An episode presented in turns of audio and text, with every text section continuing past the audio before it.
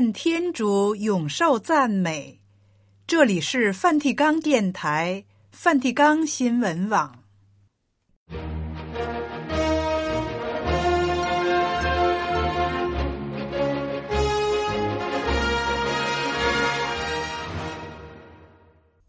听众朋友好，今天是二月八日，星期四。在今天的节目时间里。我们首先为您播送新闻时事、圣座活动和普世教文，然后播送基督徒的婚姻与家庭。现在，请您收听今天的播音内容。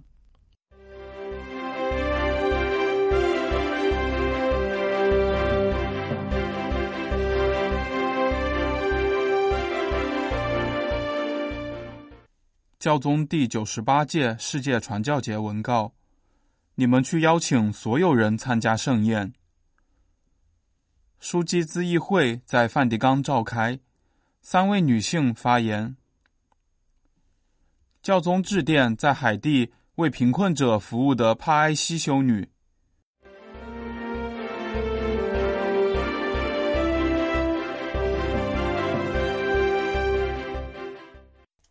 在因分裂和冲突而四分五裂的世界里，基督的福音是温和而有力的声音，呼唤人人彼此相遇，相互承认是弟兄姊妹，为多元的和谐而欢喜。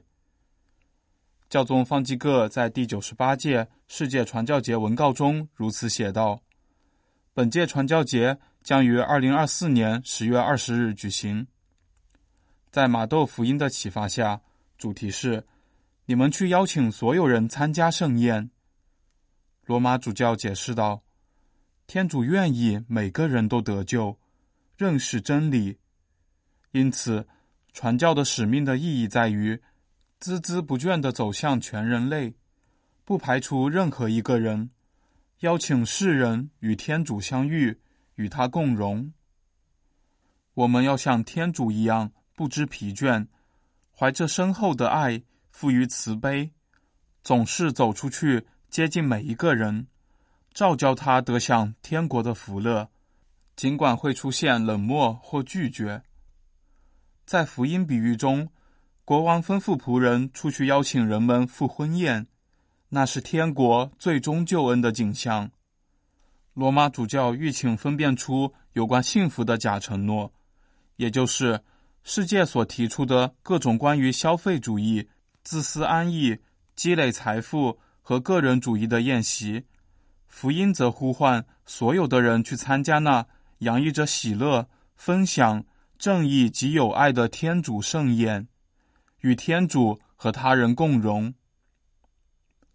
你们要走出去邀请耶稣。这番话一如往昔，始终具有现实意义。教宗指出。每个基督徒都蒙召参与这项普世的使命，在每个环境为福音做见证。同样的，整个教会也要不断的与他的上主耶稣善师走到当今世界的各个路口。然而，教宗表示，现如今教会的不幸情况是，耶稣不断的从里面敲门，要我们让他出去。很多时候。教会后来不让上主出去，把他占为己有。然而，上主来是为了服传使命，他希望我们都是传教使徒。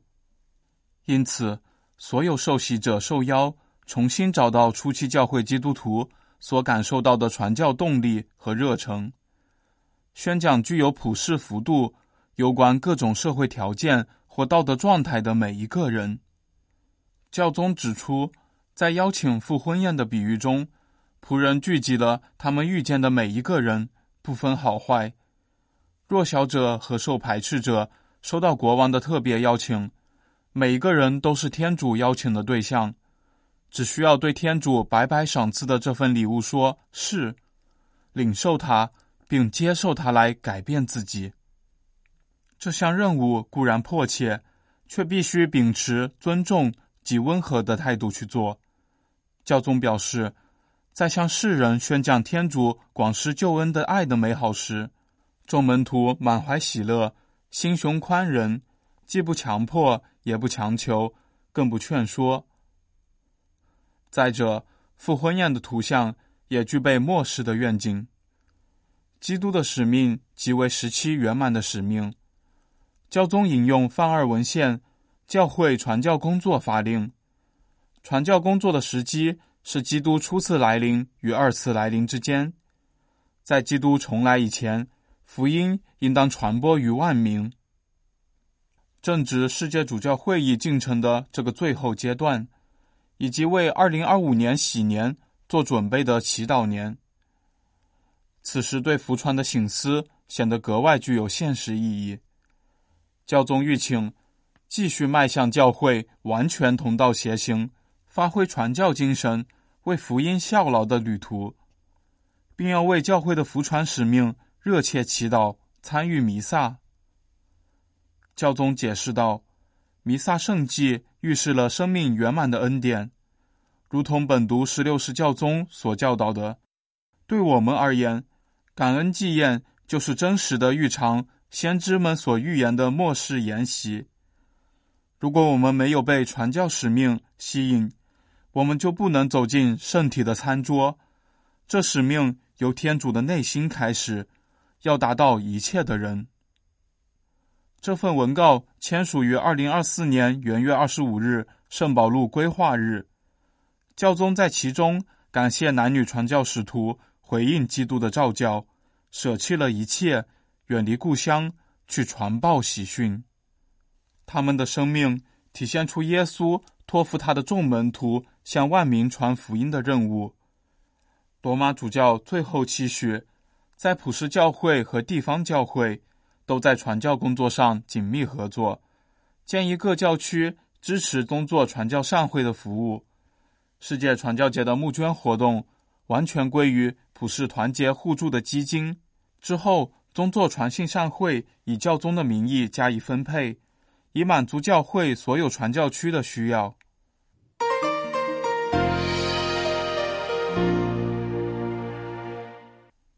二月五日，在梵蒂冈召开了枢机咨议会会议，圣座新闻室当天公布了这个消息，告知咨议会的全体枢机成员和秘书都与教宗出席了会议。上午。对在教会内的女性角色做了深入醒思，这个议题在去年十二月初的会议上已提出讨论。当天下午及隔天六日的会议则讨论其他议题。在五日上午的会议中，几位女性应邀发言，她们是母幼会的波赫尔修女，她是罗马宗座母幼会大学教育学院基督学和圣母学的教授。意大利维罗纳教区的杜奉献生活者迪贝拉尔迪诺，他是灵修和神操课程的教师及负责人。英国教会的主教维尔斯博士，他也是英国圣公会副秘书长。教宗方济各于二零二三年三月七日重组了枢机咨议会，目前的成员是圣座国务卿帕罗林枢机。梵蒂冈城国政府主席贝赫斯枢机，金沙萨总主教安邦戈枢机，孟买总主教格拉西亚斯枢机，波士顿总主教奥马利枢机，巴塞罗那总主教奥梅拉枢机，魁北克总主教拉克鲁瓦枢机，卢森堡总主教霍勒利希枢机，以及巴伊亚圣萨尔瓦多总主教罗莎枢机。教宗方济各于二零一三年九月二十八日以一封亲笔函设立了枢机咨议会，其任务是帮助教宗治理普世教会，以及研究修订宗座善牧宪章的计划。该计划以二零二二年三月十九日发表的《你们去宣讲福音》宗座宪章得以完成。首次九人书记会议于二零一三年十月一日召开。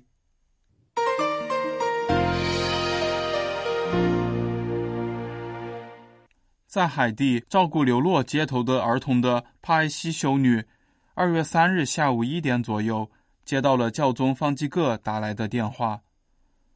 教宗在《罗马观察报》月刊《女性教会世界》上阅读了有关修女的事迹后，希望能与这位法国籍修女通话。帕埃西修女于一九九九年来到太子港，致力于照顾太阳城最大的贫民窟的孩子们。基奇托之家目前在照顾两千五百名儿童。帕埃西修女向本新闻网解释说，教宗致电给她是希望鼓励她的使命。帕埃西修女向本新闻网讲述她接到教宗的电话后的反应。她说：“这对我而言是个极大的惊喜。当电话响起时，很显然的，我根本没想到是圣父教宗。”他给了我鼓励的讯息，还为我在孩子们中间的临在而感谢我。教宗保证为我祈祷，这一点真的触动了我。修女接着说：“教宗打来的电话及他的声音实在让我很感动。我立刻与我的团体、团队和一些孩子们分享了这个消息，这给其他很多人带来了喜悦和希望，因为教宗的讯息。”不只是给我个人，也是给海地孩童和最贫困者的一个举动。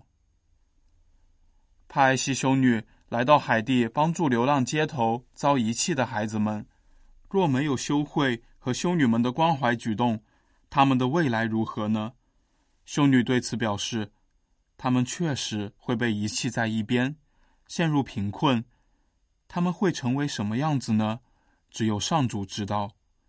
数天前，有几位妈妈对我说：“修女，如果没有你，我们全都活不下去了。”我认为他们有点夸张，但这是他们所想的、所表达的。修女最后表示：“有时候我甚至自问，好几天没吃东西、一无所有的人如何生存？上主临在他们中间，我认为答案是这样的。”上主为他们而临在那里，他可以通过我或其他方式临在，但他绝不遗弃他的子女。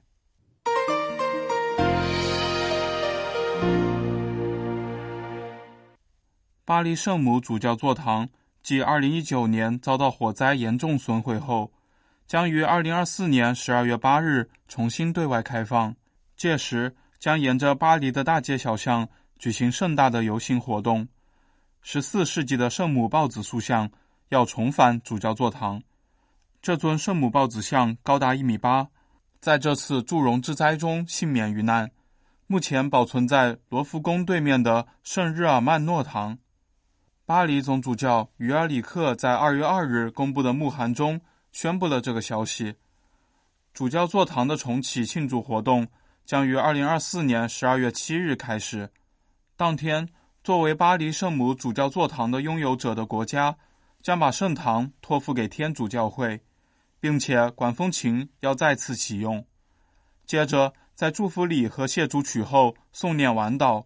隔天，十二月八日，修复过的主教座堂将献上首台弥撒，举行祭台奉献礼。巴黎圣母主教座堂在重新对外开放的机会上，要进行八日庆典。从十二月八日至十五日，每天以特别主题举行隆重礼仪。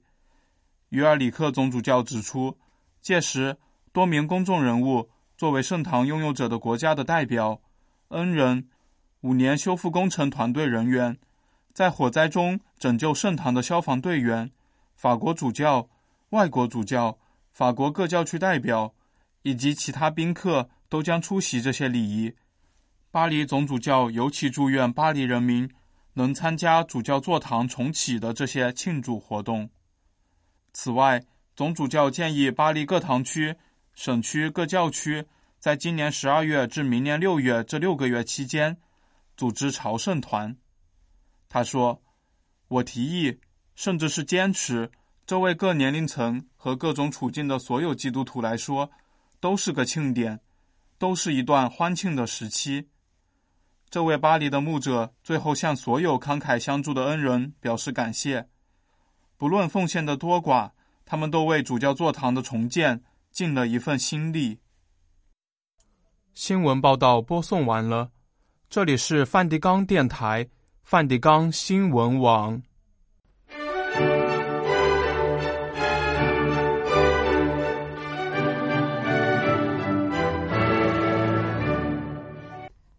听众朋友现在请您收听基督徒的婚姻与家庭。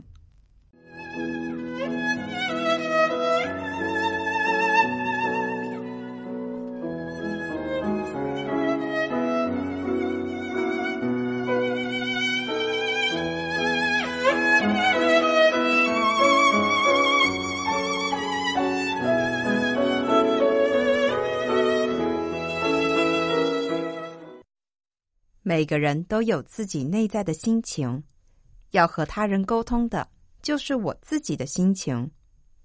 假如说我不尊重自己的心情，就是压抑自我价值。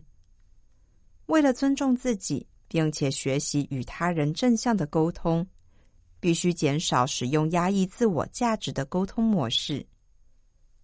为了增进夫妻之间的沟通，从事婚姻辅导工作数十年的。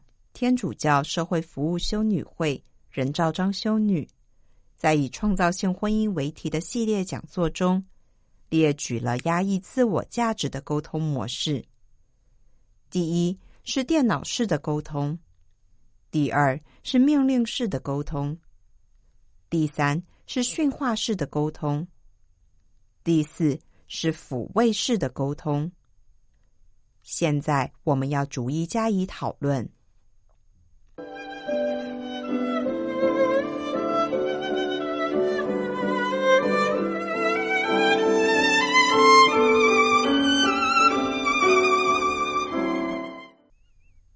一个会压抑自我价值的沟通模式是电脑式的沟通。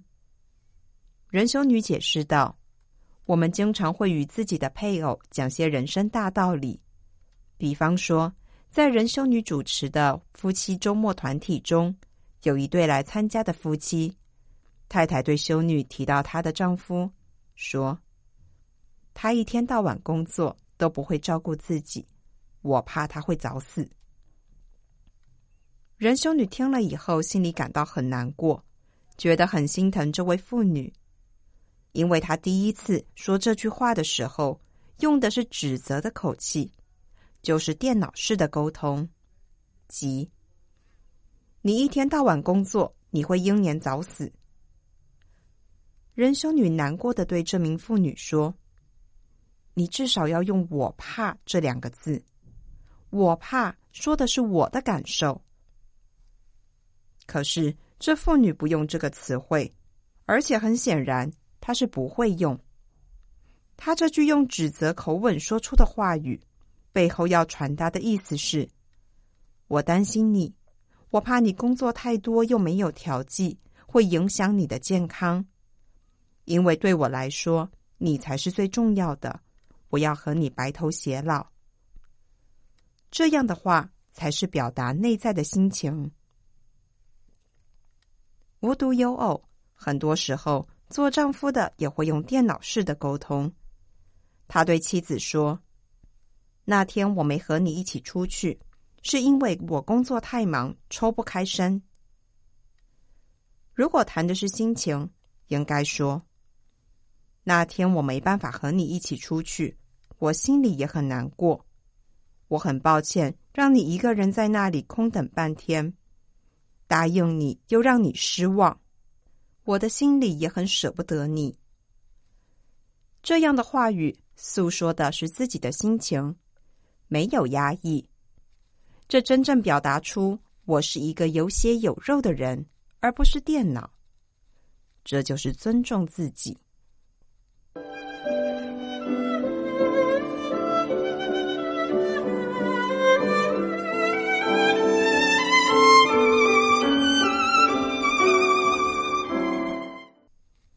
第二种贬义自己的沟通模式是命令。当孩子不听话、不读书的时候，我们会命令他马上去读书。我们让他看到的是很凶的爸爸妈妈，他并不了解我们的心情。其实，当孩子不听话、不读书的时候，做家长的心情是什么？是焦急，是不安。是不放心，因为孩子不读书，将来在社会上要如何面对未来呢？做父亲的要表达的是：爸爸知道你不是故意不念书，爸爸看到你不念书，心里很着急、很不安、很不放心，担心将来有一天你会被社会淘汰。这样表达自己的心情，不仅疏导了自己的情绪，内在的压力也被释放了。否则，我没有尊重我自己。只不过是像一台电脑般发出命令。另一个压抑自己的沟通模式是训话式。举例来说，有一名先生对他的妻子说：“我的母亲受了很多的苦，我希望你能好好对待我的母亲。”他的妻子听了以后，反应是：“你把我当成小学生。”我是受过高等教育、好人家出身的女孩子，我相信我会注意自己，好好孝敬父母的。这名先生的说法既得不到效果，又令人反感。如果能换个方式说，或许会好一点。例如，我相信你会对我的母亲很好，但是我还是很不放心，怕你们两个人会合不来。这句话听起来就很不一样了。我们要尽量注意，不要去刺痛别人的心情，因为直觉的感受会让大家抗拒我们，心里萌生出“我偏不去做”的念头。这不是恶意的，连三岁小孩也会说“我偏不要”。试想一下，就算是用电脑，我们也要顺着电脑的性能做事，更何况是人。每个人都需要受到尊重，因此，我们一方面要尊重自己，因为我内心不安，对于自己的不安感需要化解；另一方面，我们要尊重配偶，让对方在接受了我的讯息之后，能产生一股推动力，去珍惜与婆婆的关系。这就像是孩子一样，他需要觉得爸爸妈妈是在关心我。而不是在骂我。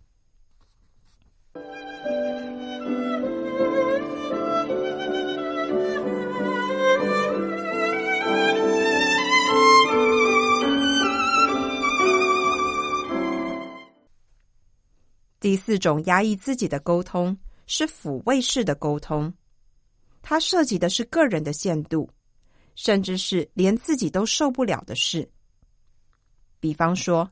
孩子考试没有考好，来跟父母说：“前天考试我没考好，我的心里很难过。”这时候，父母由于溺爱这个孩子，就回答他说：“没关系，不要紧，都可以的。”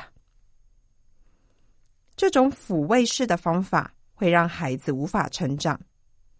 做家长的该表达的是：虽然你没有考好。可是你有心来告诉爸爸妈妈，我们也发现你心里很难过，相信你以后会改进。仁修女提醒家长，不要将没考好的事一下子就告诉孩子，没关系，用抚慰式的方法去安慰他。事实上，这是溺爱的作为。同样的。在新婚的时候，我们也会用这样的态度来对待我们的配偶。例如，新婚的妻子不会烧鱼，丈夫回答她说：“没关系。”这种抚慰式的沟通，时间久了也会变成：“都过去七年了，你怎么还是不会烧鱼？”又或者是叙利亚和土耳其大地震的时候，先生看到新闻报道。感慨的说：“这场大地震，不知道又有多少人无家可归。”太太听了之后，内心百感交集，对先生说：“你什么时候关心过别人了？”这里指的别人，其实是太太自己。这时候，他内在的情绪已经酝酿了很久。情绪是个力量，如果堆积久了。迟早会爆发出来所以需要去疏导一定要好好沟通。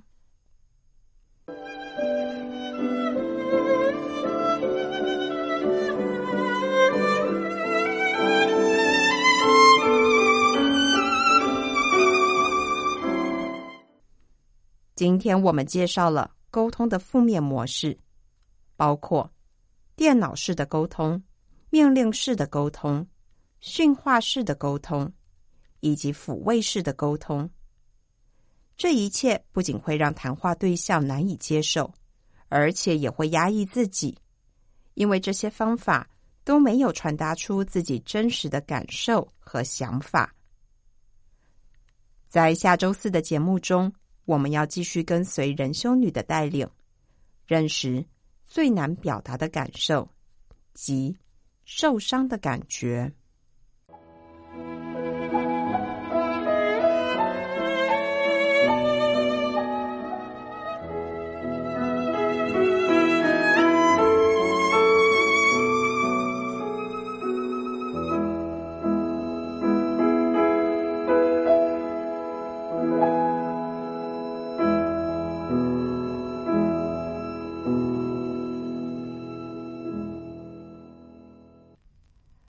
才您收听的是《基督徒的婚姻与家庭》，这里是梵蒂冈电台、梵蒂冈新闻网。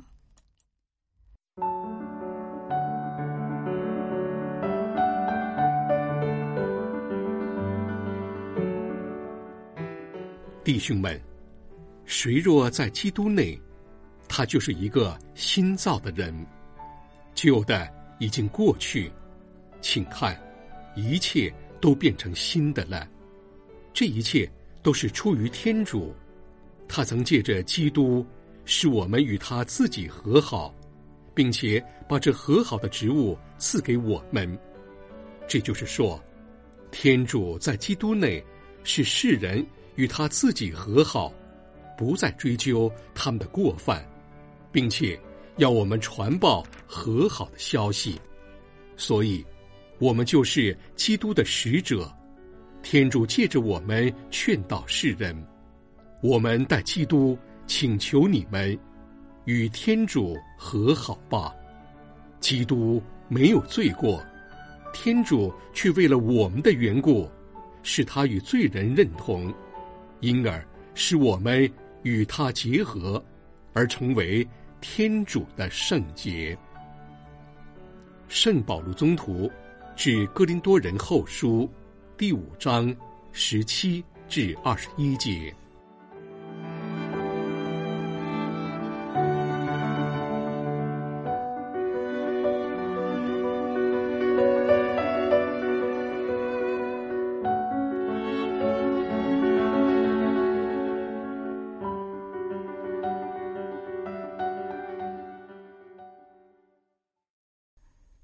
的节目全部播送完毕。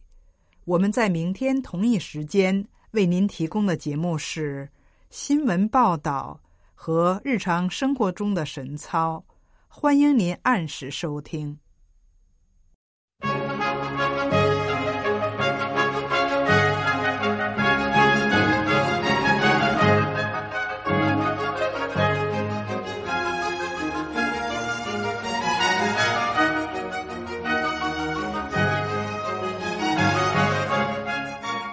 这里是梵蒂冈电台、梵蒂冈新闻网，谢谢您的收听，再会，老呆都耶稣斯克里斯。